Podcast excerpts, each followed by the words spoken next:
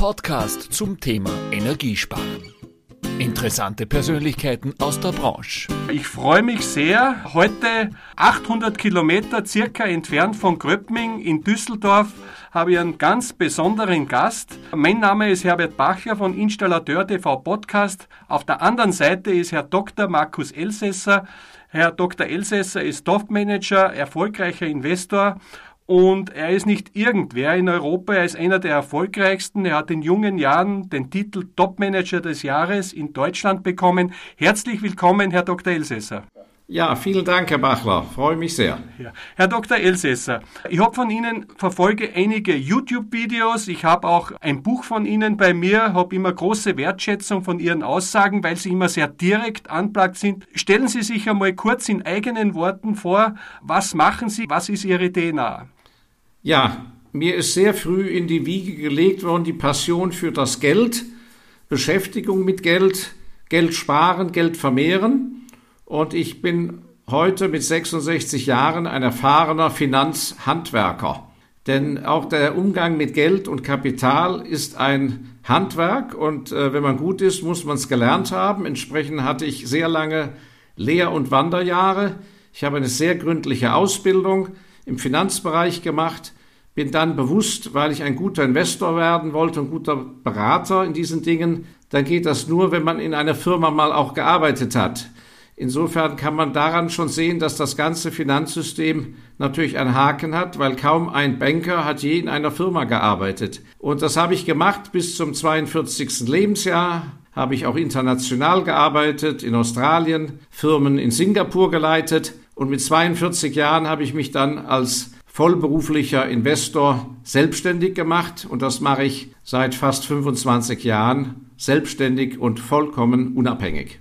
Jetzt ist es ja so, bei Ihrem Werdegang, Sie haben zuerst das Stichwort schon genommen, Handwerker. Ja, wir befinden uns ja in einem Format mit Handwerkern im SHK-Handwerk. Haben Sie da einen Bezug und welchen Bezug hatten Sie bereits zum SHK-Handwerk oder zum Handwerk generell?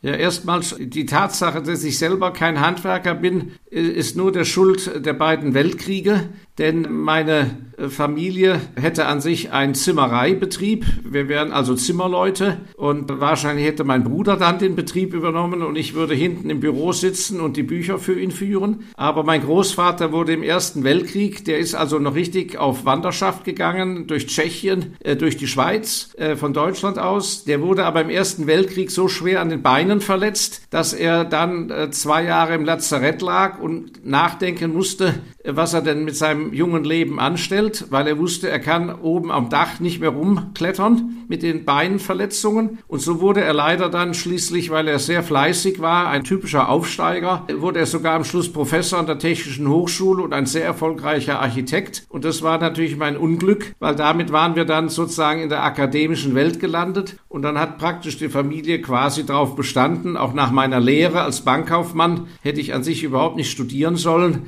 Ich habe an sich aus gut gelernt gehabt, aber wenn eben der Onkel hat studiert, die Tante hat studiert, der Vater hat studiert, alles waren Juristen, da habe ich halt auch studiert. Und so sind wir leider eben entwurzelt. Und ich bin aber sehr froh, dass ich es geschafft habe. Ich äh, habe zwei Söhne und der Älteste hat sich bereits als äh, gelernter Exportkaufmann, hat in Asien gearbeitet und aufgrund zur Liebe zur Technik hat er Zusatzausbildung und hat sich bereits mit 24 Jahren selbstständig gemacht und hat eine eigene Kühltechnikfirma, wo er große Kühlanlagen verkauft und installiert. Kühlanlagen für Industriebetriebe, die Maschinen kühlen müssen. Jetzt ist es ja so, dass das Handwerk selber seit längerem schon von einer der größten Herausforderungen steht, dem Fachkräftemangel. Ich weiß noch, wie ich jung war, die Eltern haben gesagt, wie so bei vielen, wir sollen studieren, wir sollen es einmal besser haben.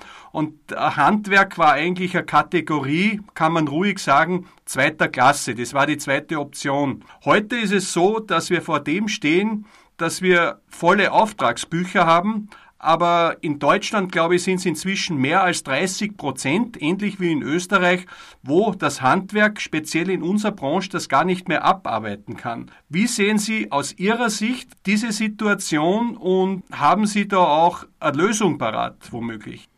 Also Herr Bachler, das ist sehr verdienstvoll, was Sie, dass Sie sich dafür einsetzen und was Sie sagen, ist völlig richtig. Und deshalb engagiere ich mich auch sehr für junge Leute und habe in meiner Freizeit neben meinem Geldverwaltungsberuf ja auch dieses zweite Buch geschrieben. Dieses Buch ist bares Geld wert, wo ich in den ersten Kapiteln darauf genau eingehe, wo ich sage, der Beruf ist der Dreh- und Angelpunkt. Und die meisten jungen Leute werden von ihren Eltern völlig falsch erzogen, von den Lehrern auf den völlig falsches Gleis gebracht, indem indem sie denken, dass sie in einem warmen Büroberuf, am besten noch für den Staat arbeitend, dass sie dann sozusagen im sicheren, warmen Ofen sitzen. Und das ist natürlich eine ganz kurzfristige, dümmliche Betrachtung. Ich kann allen jungen Leuten nur dringend raten, den Blick sehr weit nach vorne zu bringen. Worüber man sich im Klaren sein muss, das Berufsleben ist sehr lang und die Herausforderung ist, abgesehen erstmal von Neigung und Spaß, dass man ein Leben lang jeden Monat die Miete, das Essen, die Krankenkasse und noch ein bisschen was zusätzlich verdienen kann. Jeden Monat. Ein Leben lang. So bis zu irgendwann mal zu einer Pensionierung. Insofern ist die Berufswahlüberlegung eine ernste Angelegenheit.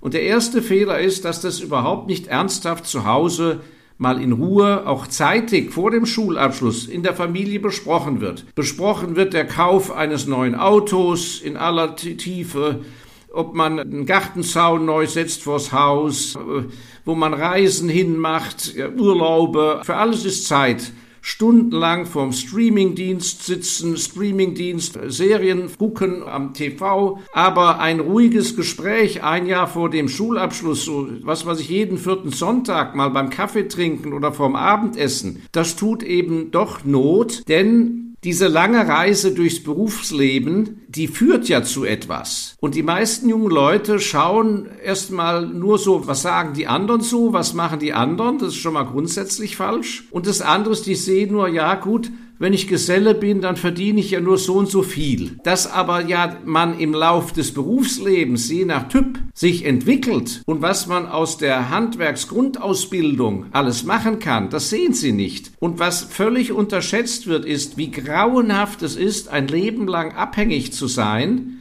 älter zu werden und dann schließlich unter dem Diktat eines unfähigen oder ekelhaften Chefs zu sitzen als Angestellter im Hochhaus in irgendeinem Betrieb, in einem Konzern, beim Staat, vollkommen abhängig zu sein, keine Alternative zu haben. Wenn man zum Beispiel entlassen wird nach zig Jahren in einem Betrieb, hat man keine Alternative und ist entsprechend diesen Menschen ausgeliefert. Und die Bedeutung eines Lebens, wo man sich im Klaren ist, ich kann mich an sich selber ernähren, weil ich kann etwas, etwas, wo Menschen mich brauchen, das ist von unschätzbarem Wert und die Möglichkeiten, sich zu entfalten, aufgrund einer Handwerksausbildung sind natürlich in der heutigen Zeit fantastisch. Äh, muss ich Sie fragen, Herr Dr. Elsässer, Warum ist es fast ein bisschen, so wie das bei Ihnen klingt, ein Tabuthema, über das man nicht spricht, wo es doch so wichtig ist? Haben Sie da eine Idee? Sollte da nicht schon in den Schulen auch womöglich begonnen werden? Wie sehen Sie das?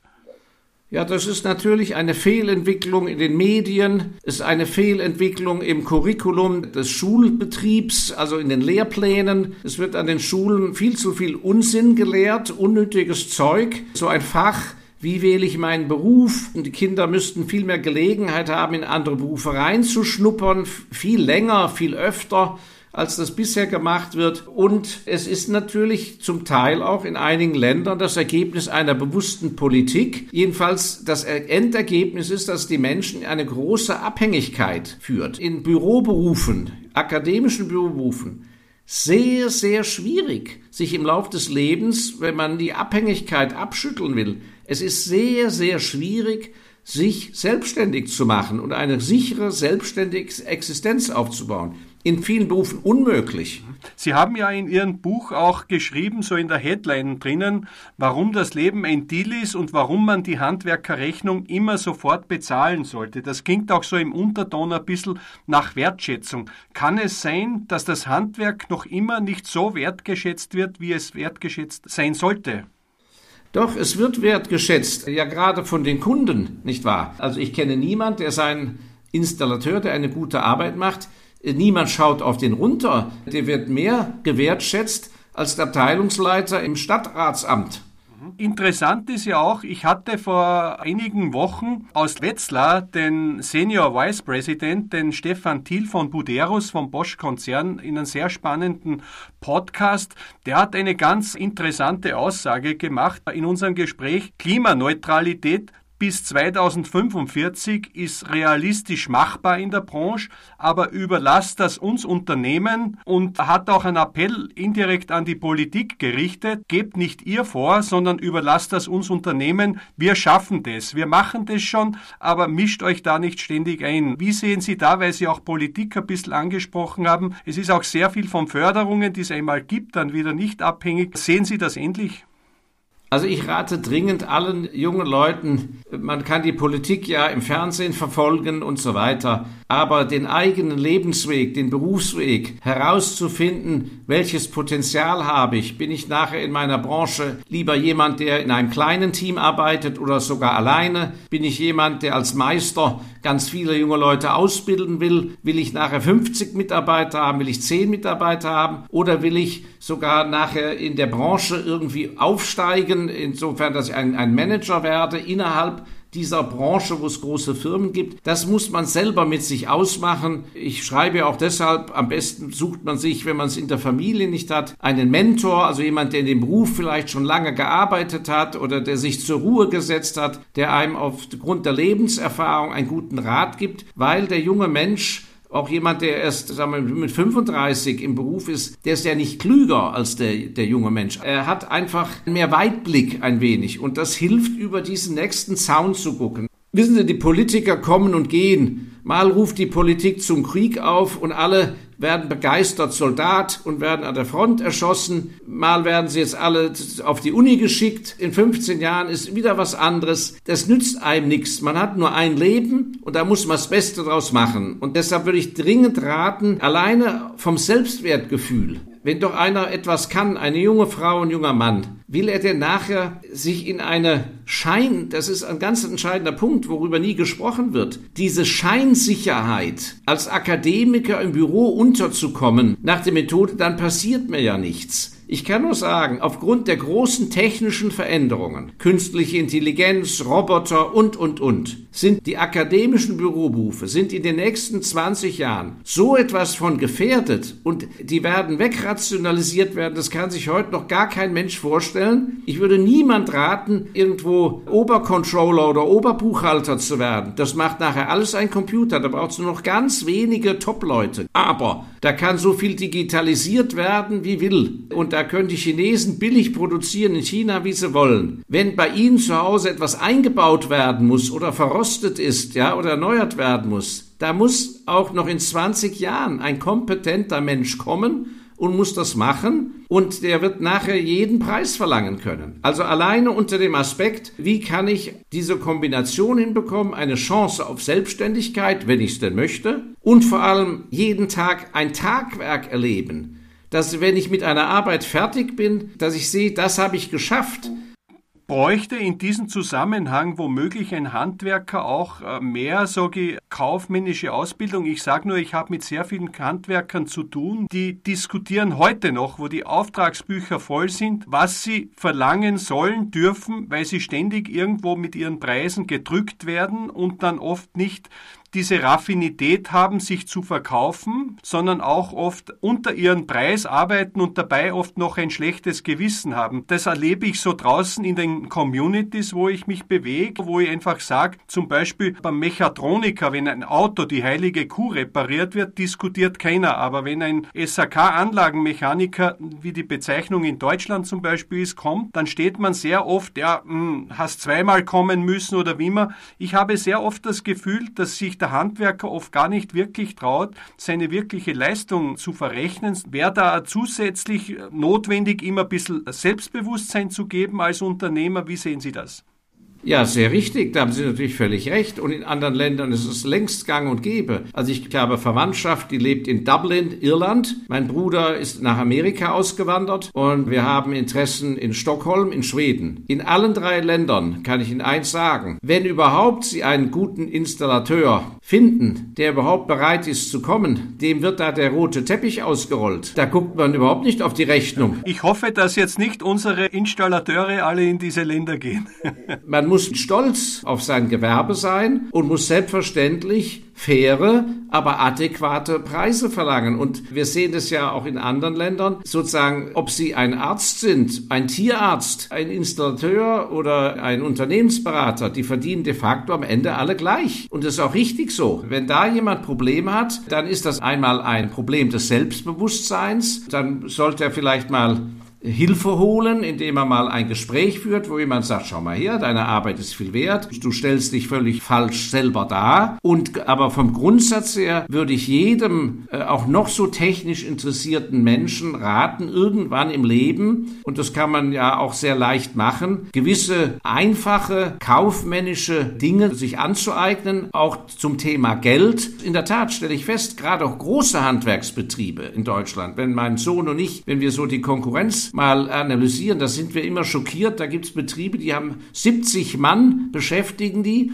und die Firma verdient am Ende unheimlich wenig. Das heißt, der Inhaber betreibt den ganzen Laden im Prinzip, um viele Leute zu beschäftigen. Hat das natürlich ein Schmarren erster Güte. Es gibt für einen gesunden Menschen, der ein Handwerk gut kann, überhaupt keinen Grund, warum er nicht sehr reich stirbt. Also diese Message aus Ihrem Mund, die ist mir auch sehr viel wert, weil man das gar nicht oft genug sagen kann. Herr Dr. Elsässer, danke ich auch recht, äh, sprechen Sie mir aus der Seele. Ich hätte noch gern kurz zu einem Thema und da bin ich sehr interessiert über Ihre Meinung. Wir erleben ja derzeit am Rohstoffmarkt allgemein einen Boom, wo unkalkulierbare Preiserhöhungen derzeit da sind. Es vergeht fast keine Woche, wo nicht wieder Erhöhungen durch die Tür kommen. Dann eine weitere Verfügbarkeit an Waren bei voll vollen Auftragsbüchern ist momentan in vielen Bereichen fast unmöglich. Das heißt, wir stehen derzeit in einer Situation, volle Auftragsbücher, schlechte Lieferbarkeit, weil man einfach merkt, wir sind total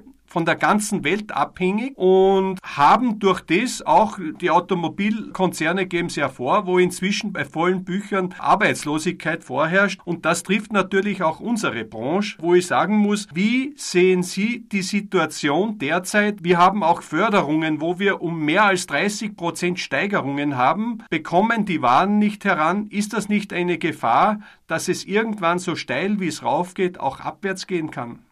Also, das ist für den einzelnen Gewerbetreibenden ganz einfache Sache. Preise können raufgehen, runtergehen, wir können noch viel größere Inflation bekommen und so weiter. Auch hier, was sie eben angesprochen hat, da muss man sehr vorsichtig sein und es ist eine Frage der Preisdurchsetzung beziehungsweise des richtigen Angebotes. Man darf sich heute nicht zu sehr aus dem Fenster legen, sondern muss sagen, okay, passen Sie auf, ich mache das, ich komme dann und dann und auf Basis der heutigen Kalkulation wird das so und so viel kosten. Wir müssen aber aber leider vereinbaren, dass wenn, was weiß ich, das eben später stattfindet oder aber bis dahin, dass die Preislage sich bei den Rohmaterialien oder Zuliefermaterialien um so und so viel verschoben hat, dann werde ich das dem, müssen wir das dem Preis anpassen. Und wenn das nicht akzeptiert wird, dann komme ich nicht. Weil das kann Ihnen ansonsten ja die gesamte Kalkulation total verhageln, bis hin, dass Sie einen Verlust bauen auf dem Gewerk. Was sollten wir daraus lernen aus dieser Situation, die derzeit weltweit abgeht? Sollte das, äh,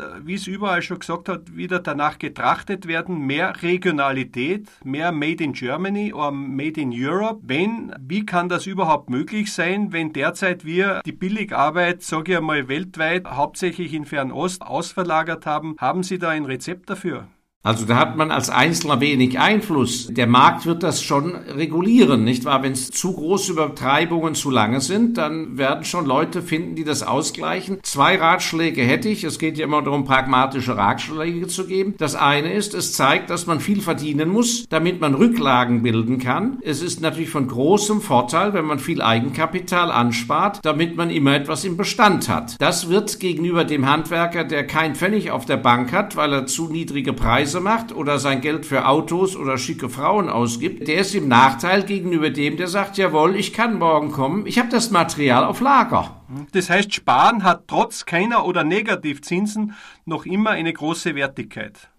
Ja, das A und O. Sie können ja doch nicht ein Leben lang abhängig sein von der Bank und sonst etwas. Das muss man halt geduldig aufbauen. Bereits als Geselle muss man anfangen, jeden Monat etwas zu sparen. Ich habe ja da den Grund Vorschlag, dass man, egal wie viel man verdient, auch wenn es wenig ist, dass man 10% vom Bruttogehalt, also bevor die Steuern und die Sozialabgaben abgezogen, dass man immer 10% zur Seite legt. Wenn Sie das ein Leben lang machen und auf Ihr jeweiliges Einkommen anpassen, dann haben Sie automatisch eine Spardose. Und der Handwerker, wenn er einen eigenen Betrieb nachher hat, ist völlig dringend abzuraten, zur Bank zu gehen und darum zu spekulieren und alle möglichen Blödsinnsinvestments zu machen, sondern sein Ersparnis und sein Kapital zu nutzen dass er möglichst eines Tages mietfrei seine eigene Gewerbeimmobilie hat und dass er einfach ohne zu viel Abhängigkeit von der Bank seine Warenbestände hat. Und das geht. Ich habe einen Verwandten, wie gesagt, in der Branche, der arbeitet ohne einen Pfennig Bankschulden. Das ist sehr interessant von Ihnen zu hören und auch, dass, obwohl es trendy heutzutage ist, noch immer wichtig ist, unabhängig arbeiten zu können. Also eine sehr interessante Erkenntnis, die man bestätigt bekommt. Auch danke dafür, für diesen Tipp. Und vielleicht zu Ihrer Frage noch der zweite Ratschlag mit dieser Abhängigkeit von diesen Rohstoffen Rohstoffgeschichten. Man muss sehen, dass man selber bei seinen eigenen Lieferanten ein gutes Renommee hat. Ich würde meine Lieferanten, die wichtig sind, bewusst den Kontakt pflegen, zum Beispiel, weil